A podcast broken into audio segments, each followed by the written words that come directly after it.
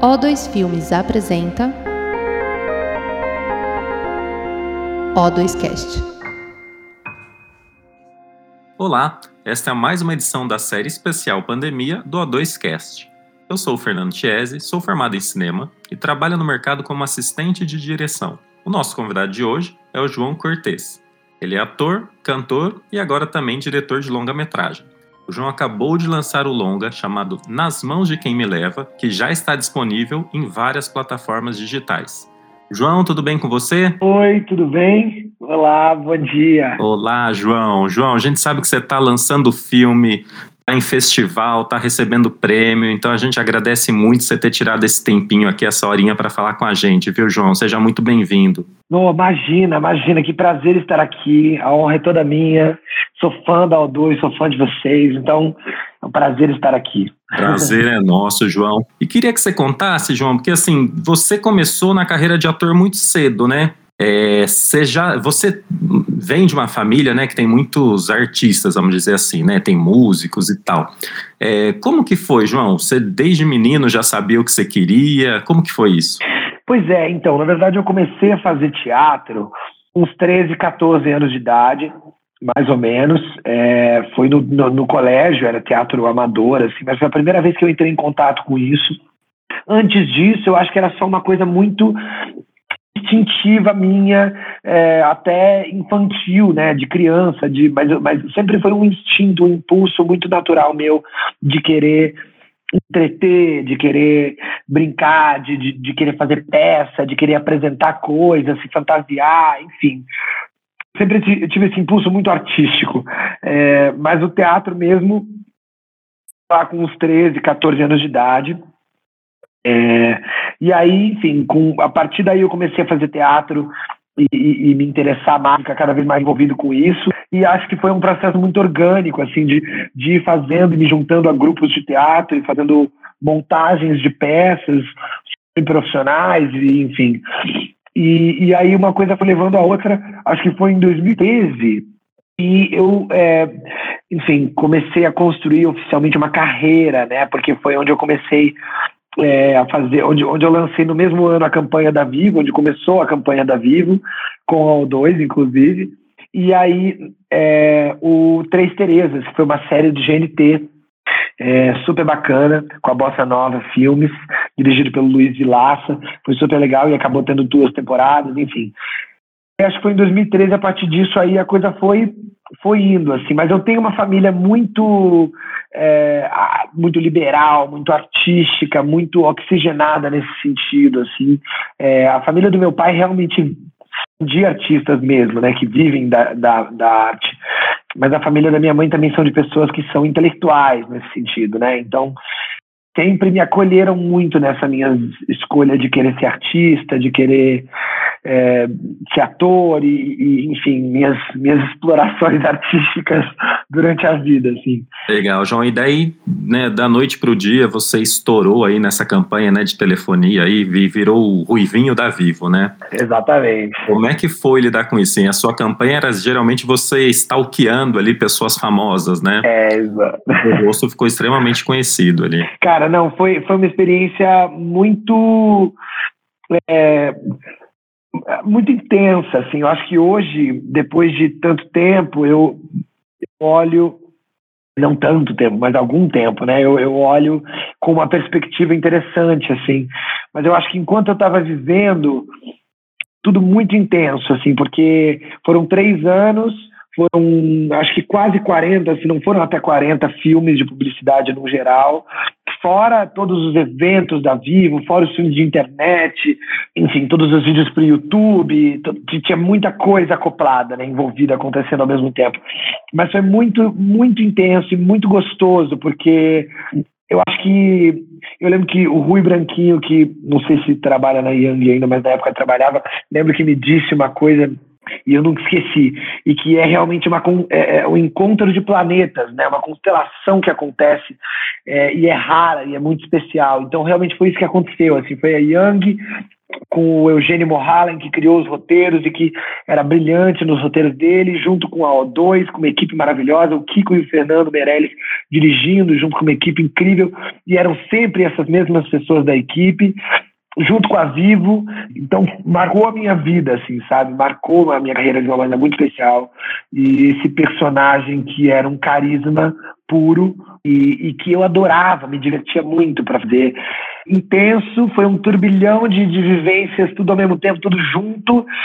Mas hoje eu olho com uma gratidão absurda, porque foi tão gostoso, tão especial, um presente assim muito incrível ter, ter tido a oportunidade de participar disso, de viver isso, assim, logo no início da carreira, assim. Então, já tinha, já aprendi muito, sabe, com todas as pessoas que estavam envolvidas sobre esse meio da publicidade e, e foi realmente um sucesso, cara. Então, é, foi muito legal porque a cada a cada seis ou até menos, a gente ia lá na Vivo para eles me mostrarem também é, os dados, mais ou menos, de como é que a campanha estava indo, né, de, de, de, estatísticas e tal, e era sempre assim, 0% de rejeição, a campanha número um no Brasil, sabe assim, tipo, ganhando o profissional do ano, os profissionais do ano, muito legal, assim, foi, muito bacana de, de, de viver isso. Legal, e João, eu lembro que uma vez eu estava numa pré-estreia de um filme, e você estava lá também, e foi engraçado que assim, chegou uma menina e falou assim: Ah, duvido que o seu celular é o da propaganda, é o mesmo que você usa. E você até mostrou, não, gente, olha, eu uso.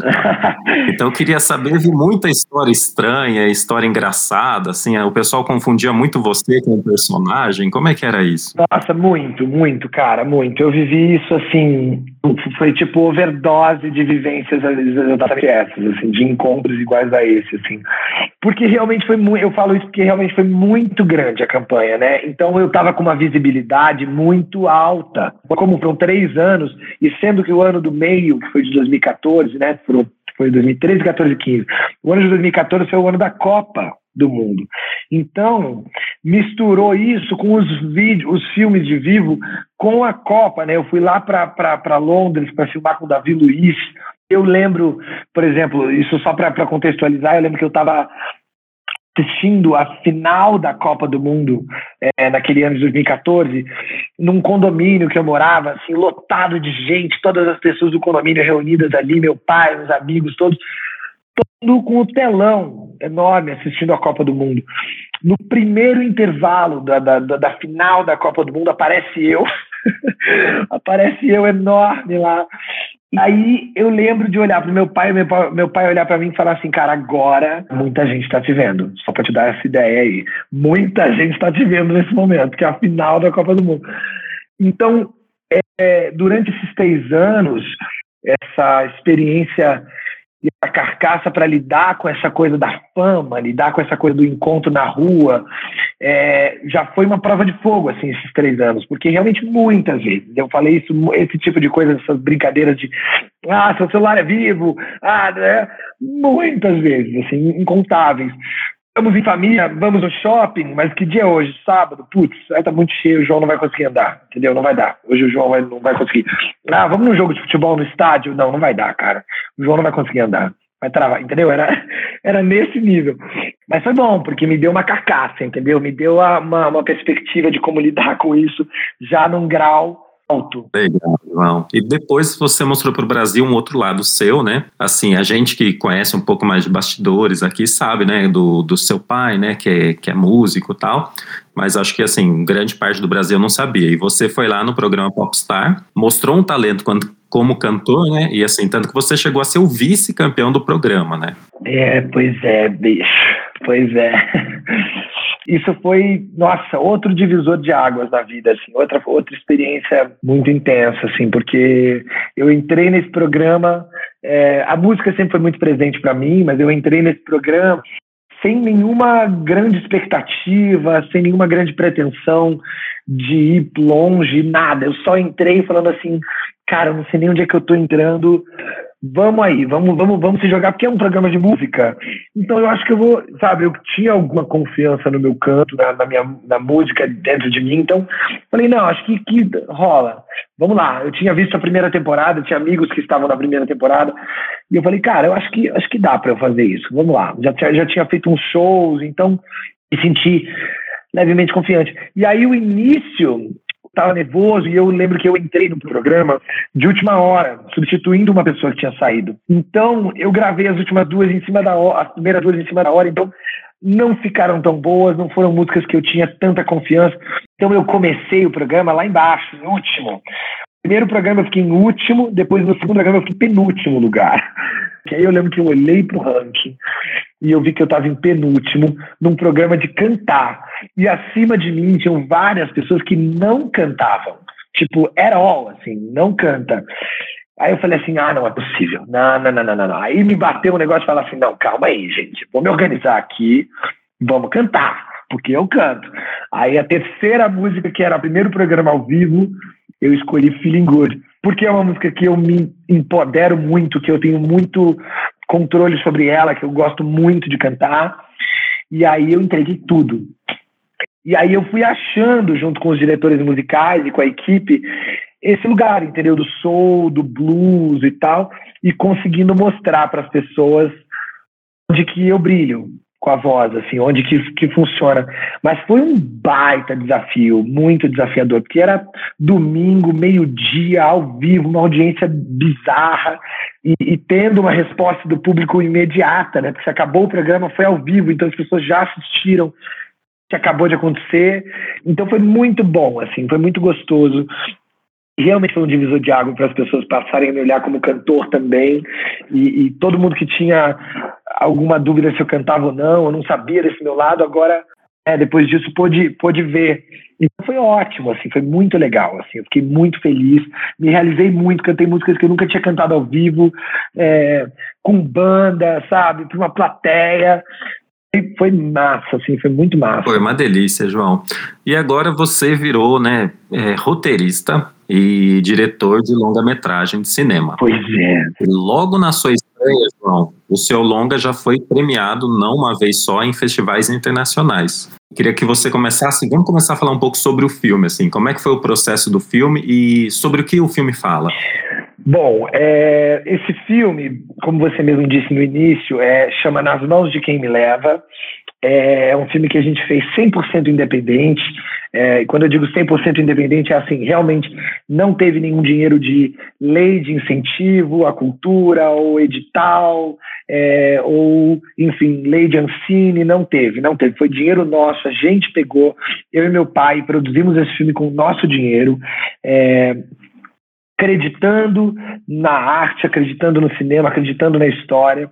Eu escrevi esse filme em 2017 para 2018, demorou uns oito meses para escrever, é, e aí depois fui fazendo leituras e fui né, esculpindo é, outros tratamentos, né, até chegar na versão final, e aí a gente entendeu que tínhamos um filme. E eu queria muito dirigir esse filme.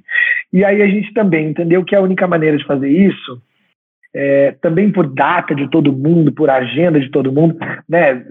A, a gente ia conseguir se a gente bancasse isso, se a gente produzisse isso e fizesse acontecer, arregaçar a manga e, e vamos embora. Fizemos isso.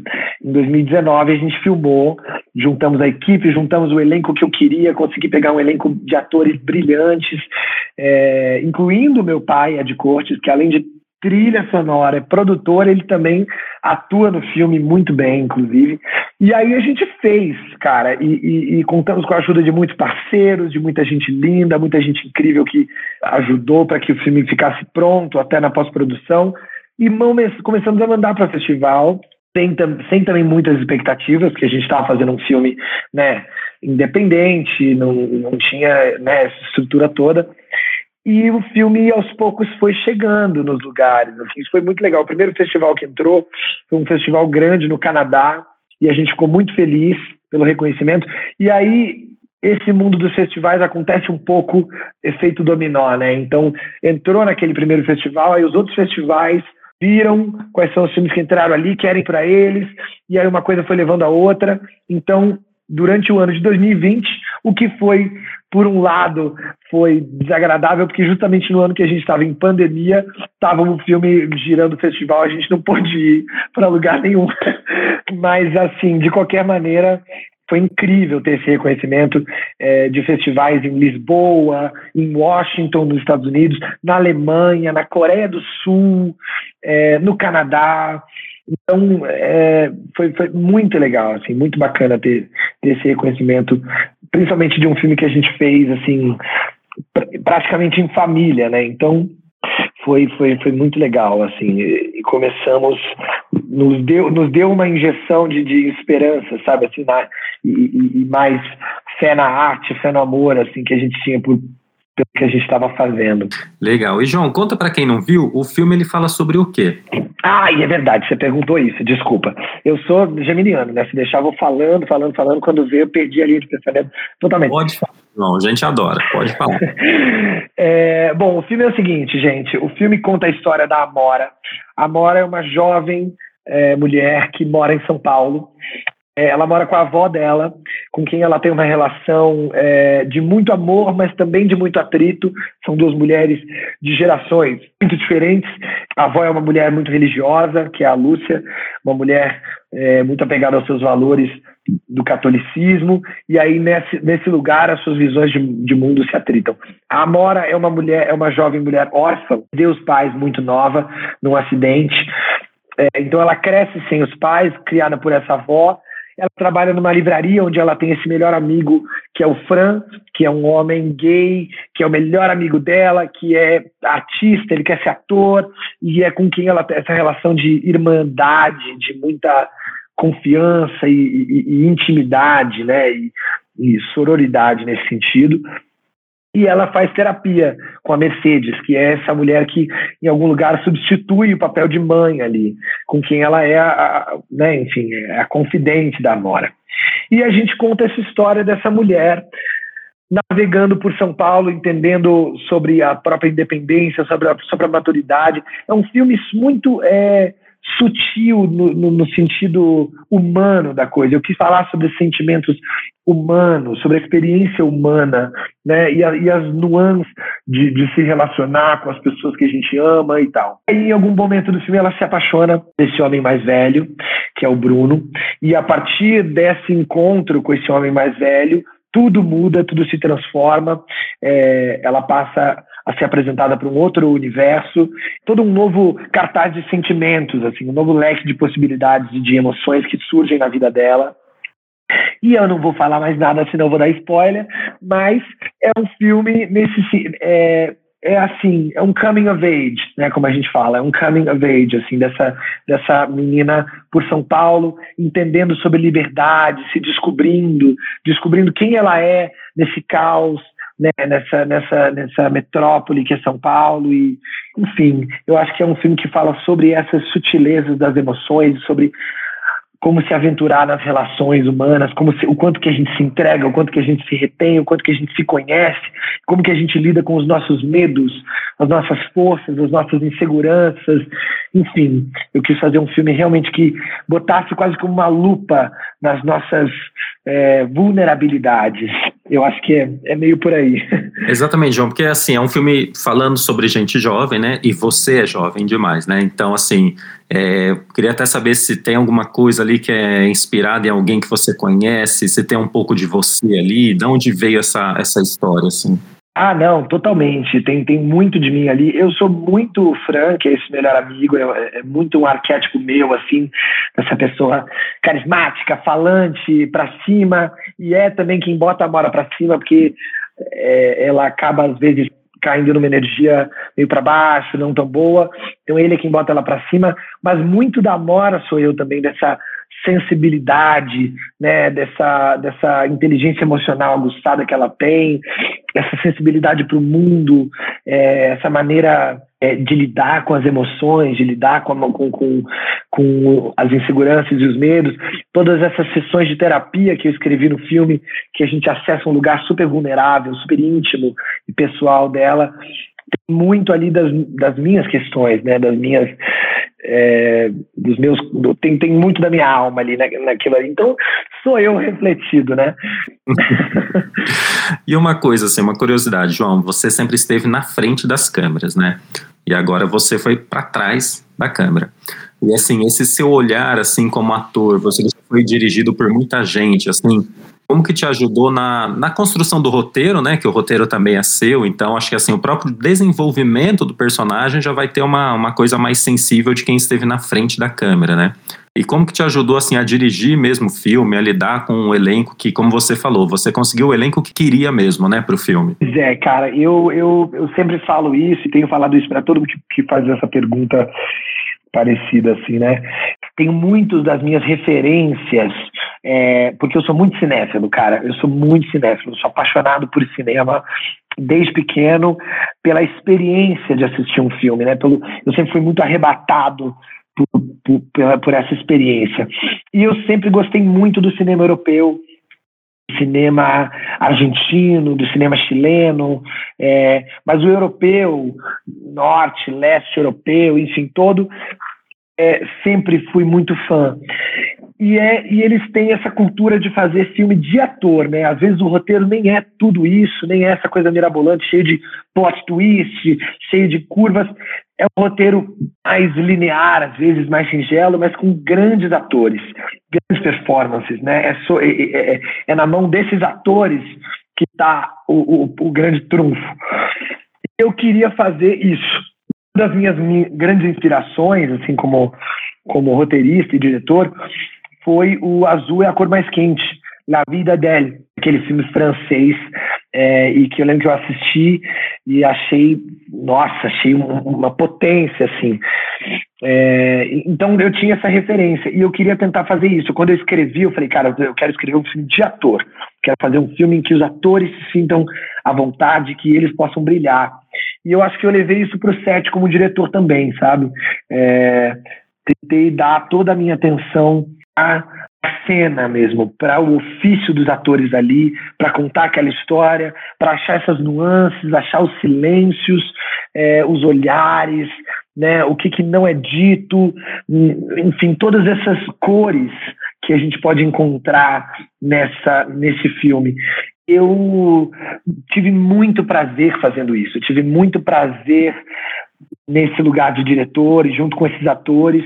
E quando você tem um elenco incrível, quando você tem um elenco de atores excelentes, você dá ali os temperos e aí a comida tá pronta, entendeu? Quando você coloca ali os temperinhos, eles já vão e a coisa tá ali, eles entregam, entendeu? Porque você tá jogando com alguém que tá jogando o mesmo jogo que você, tá te entendendo, tá conectado. Isso é muito lindo, assim. Mas acho que conectando um pouco com o que você falou, eu tive aí nove anos de carreira como ator e, e, e experienciando sets de filmagem diferentes para poder viver como é trabalhar com diferentes diretores e diretoras, como cada um trabalha, como cada um rege o seu set de filmagem, como cada um faz o seu trabalho e dirige seus atores. E acho que pude, através dessa observação, encontrar como diretor, sabe? É, ter, trazer um pouco de clareza de como eu ia conseguir fazer essa função de diretor. E não é fácil, são muitos desafios. É, que vão muito além da arte, né, que vão muito além do, do, do, ofício de dirigir, de dirigir a cena. Você tem que tomar mil decisões por dia e todas essas mil decisões vão afetar no filme que você está querendo fazer, né? A escolha de, da maquiagem ou da roupa, do, ou a produção, ou sei lá o que, enfim. Então, mas no fim valeu muito a pena, assim, valeu muito a pena cada cada suor, cada gota de suor valeu muito a pena. Sem dúvida, João. E uma coisa, assim, o filme foi rodado em 2019, né? Ou seja, ele foi feito antes da, da pandemia. A pandemia impactou já de cara, você já falou, né? Nos festivais, como você disse, assim, alguns, né, você não pôde participar. E assim, é, a estratégia de lançamento do filme modificou alguma coisa, o tempo, porque assim, o filme depois que termina de filmar, a gente sempre demora, né, ainda para editar, sonorizar, fazer o lançamento, né, todo esse processo ainda, né? Exato, exato. É, é, um, é um. Eu ouvia muito isso quando eu estava começando a, a, produzir o filme, pensar em fazer isso. As pessoas me falavam muito isso. Fala, cara, é um filho. Um filho é um casamento, né? É, uma, é, uma, é um compromisso muito grande que vai durar um tempo. São anos de sua vida para um filme. E eu acho que na época entendia isso, mas estava mais querendo mergulhar nessa mesmo. E aí hoje eu olho e falo, realmente, cara. Então, é, anos de uma dedicação em, em, contar essa história e levar ela para o mundo desde o momento em que você decide escrever o filme até hoje, em que você está aqui, em que eu estou aqui é, divulgando o filme, mandando para as pessoas, falando para a galera assistir, lembrando a galera de ver o filme, enfim. Então, essa constante dedicação, essa resistência, né, esse amor à arte. E, bom, a gente, a gente foi distribuído pela O2 Play, né, a distribuidora da O2, e foi muito bacana a parceria que eu tive com eles, e o Igor, é, o Jair, a Margot, todo mundo ali da, da equipe muito bacana. E realmente mudou, né? Respondendo a sua pergunta, mudou sim, claro. Né? A gente tinha esse plano de ir para o cinema, a gente tinha esse plano de estrear no cinema, ia ser muito legal. É, a gente, inclusive, conseguiu fazer uma cabine para a equipe antes da pandemia, em fevereiro, logo antes da pandemia bater, a gente fez. É, para a equipe, para elenco, para todos os parceiros do filme, todo mundo que, que queria ver o filme, que a gente queria que visse o filme na tela grande, conseguiu ver antes de, da pandemia bater. Aí a gente teve que realmente adaptar é, e fazer o cinema em casa, né? O que não foi ruim, porque aí as pessoas podem assistir cada um no seu conforto, com quem quiser assistir, né? Enfim, então proporcionou essa possibilidade de de assistir o filme mais à vontade, né? Sem ter que sair de casa e ir para o cinema, enfim, numa sala de cinema com outras pessoas e tal. Com certeza. Até porque, né, João, assim, a, a sua geração, né, especificamente, ela está muito acostumada, né, a ver o, o filme em si em várias plataformas digitais, né? Seja ali no computador, no celular, no iPad, né, e na televisão.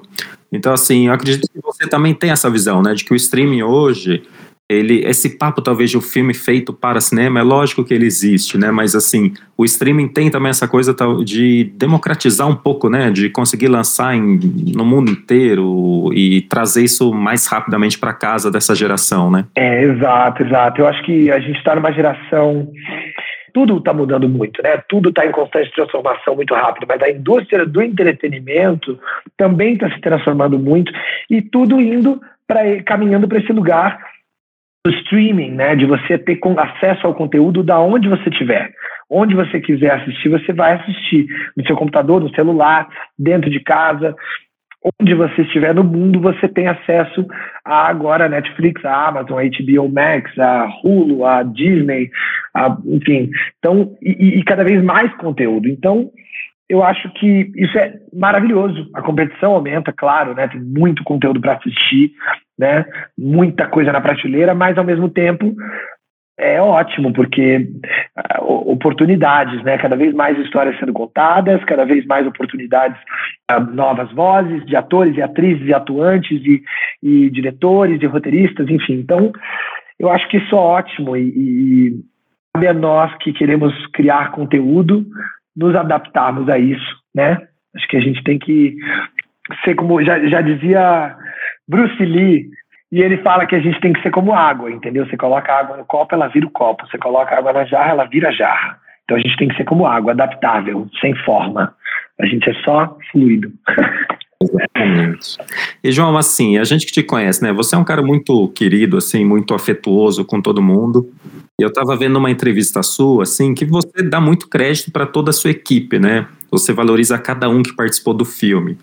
E eu estava dando uma olhada nos prêmios do filme. E se for ver, assim, nos festivais, ele já ganhou o prêmio de melhor filme, melhor roteiro, melhor direção, melhor fotografia e melhor atriz.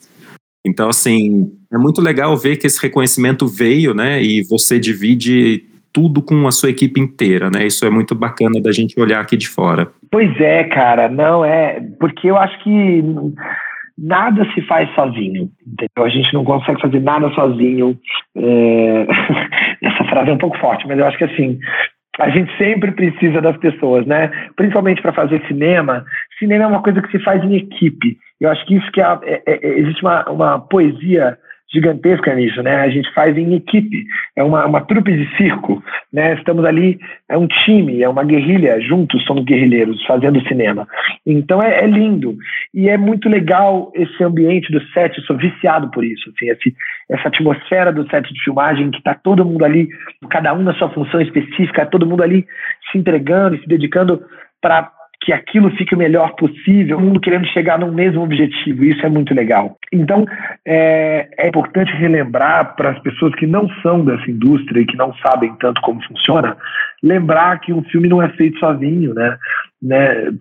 Você assiste uma cena linda, um filme lindo, tá lindo porque a fotografia tá linda, porque a maquiagem tá linda, porque o figurino tá lindo, porque a trilha sonora, porque a mixagem do som tá bonita, porque a montagem foi bem feita, porque a cor, né, porque o tratamento da imagem. Então, tudo, a arte, direção de arte. Então, assim, tudo, né? É, é, é, um, é um, é um uma, um grande conjunto assim de, de, forças. Isso eu acho muito legal e, e, muito importante de ser lembrado, né? E essa equipe você que montou, né, João? Você que foi indo atrás de cada um ali, você que foi convencendo a participar do projeto, né? Ou seja, também tem um mérito seu ali de conseguir também colocar todo mundo junto, né, no mesmo barco. É, pois é, cara, tem, tem, tem um, tem um mérito assim de, de conseguir juntar essas pessoas. Foi, uma, foi uma, um esforço meu, mas também foi do meu pai, que é produtor também do Igor, que é nosso produtor também, da Lili, que é nossa produtora associada, todo mundo rendeu os braços para conseguir achar pessoas e encontrar essa equipe. Tinha várias pessoas que eu já sabia que eu queria nessa equipe, é, de direção de arte, de figurino, de continuismo, fotografia, direção de fotografia do meu irmão, Gabriel Cortes, que é o diretor de fotografia do filme, que tem 24 anos e fotografou o filme com 22 então, ele arrasou muito. É, e aí ele já conhecia as pessoas também que, que seriam assistentes dele, que toparam entrar junto. Então, foi coletivo, assim, também esse esforço de achar essas pessoas. E foi muito legal, que foi um acerto, assim, todo mundo é, colaborou muito, todo mundo entusiasmado pela história que a gente estava contando. Então, isso foi muito legal. Agora uma curiosidade, João, assim, a, a sua geração, né, principalmente ator, assim, ou quem vive de imagem, geralmente é muito conectada em rede social, né? E você não, você é um cara discreto na rede social, né, João? Você não atualiza sempre, o que que pega ali? Cara, eu vou te falar que eu acho que é um, é um, meio, é um meio termo, assim. É, eu queria eu acho que eu queria ser um pouco mais desapegado do que eu sou, assim, ainda. Eu acho que é, é, como você falou, assim, isso, fa, isso faz parte da nossa geração, isso está intrínseco, né? Isso é uma extensão, o celular virou uma extensão do nosso corpo, né?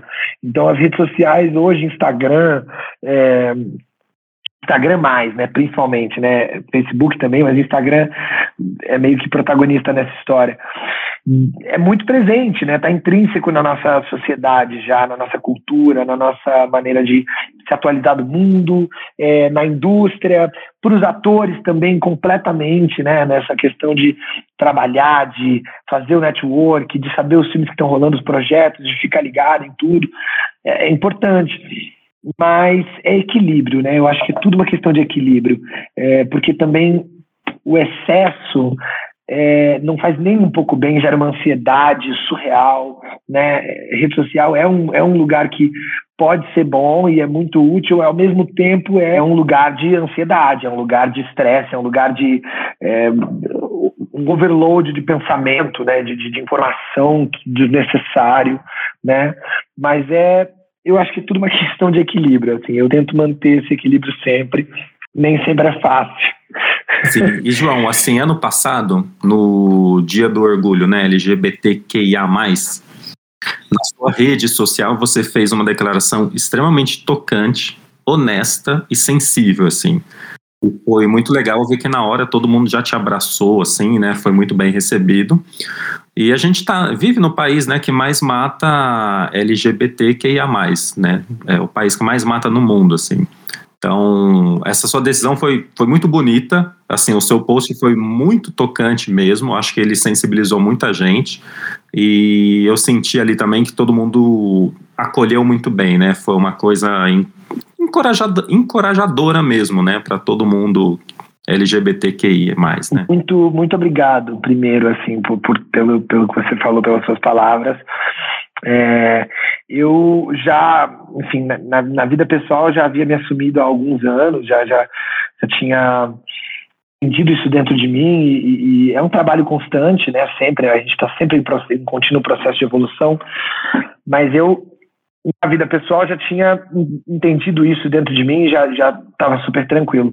Mas eu achava que era muito importante é, me assumir publicamente porque, sendo muito sincero, é, por ser uma imagem pública, por ter um poder de fala e por entender que eu tenho um, uma visibilidade, claro que não é aquele lugar surreal, né? Mas eu entendo que, na medida do possível, eu tenho uma visibilidade, eu tenho um palco ali, né? As pessoas de algum lugar olham para mim, eu sei que eu tenho pessoas que se inspiram na minha imagem, no meu trabalho. Então, entendo o quanto que a representatividade é importante, justamente por estarmos num país que é extremamente ignorante, homofóbico, preconceituoso, transfóbico. Então, essa representatividade e fazer as pessoas entenderem que elas não estão sozinhas, quando você olha alguém que você admira é, e você, você percebe que você não está sozinho, que tem pessoas que passam pela mesma coisa, e eu queria que o meu relato fosse vulnerável e que fosse sincero, porque nós precisamos de aliados nessa luta. Nós precisamos de pessoas que digam: tá tudo bem, tá todo mundo junto, a gente é uma comunidade, a gente precisa se fortalecer. Né? É isso. É, porque não é fácil passar por esse processo.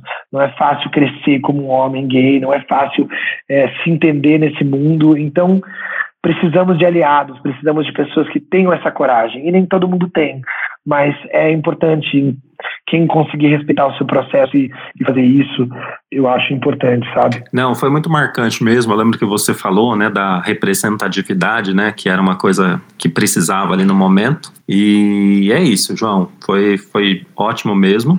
E uma coisa que eu estava pensando aqui, João, você é, a gente não sabe se na próxima entrevista você vai estar tá falando de lançamento de um outro longa, se você vai estar tá falando de ator. A gente sabe que você tem até um álbum de músicas que já está pronto. O que, que, é, o que vem, João? Para frente agora? Pois é, cara, ai, tanta coisa, meu Deus. É, eu, eu acho que assim, tem esse álbum, tem esse, esse, essa, esse EP aí que eu quero lançar faz um tempo já, tem algumas músicas que eu quero lançar, e acho que por não achar o momento certo, a janela certa, eu ainda não, não fiz isso, mas eu quero muito botar essas músicas no mundo, e aí o momento certo vai, vai surgir.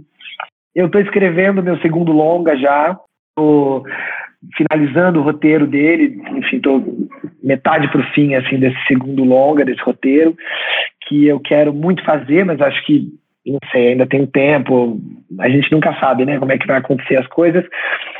É, e tem alguns trabalhos para estrear, assim, como ator, né? Tem o Anjo de Hamburgo, que é uma série coprodução da Globo com a Sony, é, com a Sony Internacional, uma série que eu fiz em inglês, e eu fiz uma participação que foi super legal.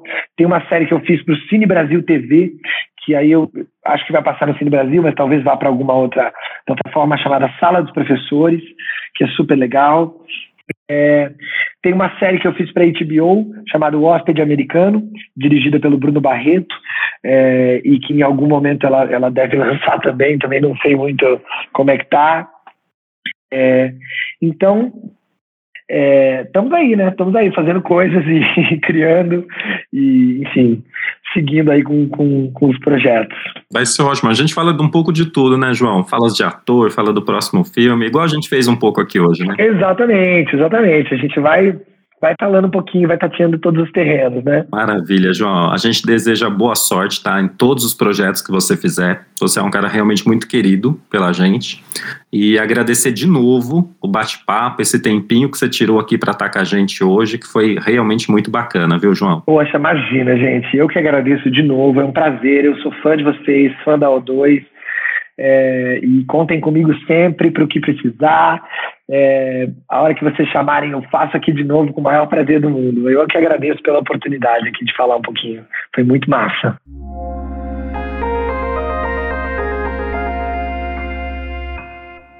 Esse foi o O2Cast, com episódios publicados semanalmente. Siga a O2 nas redes sociais para saber mais. Até a próxima!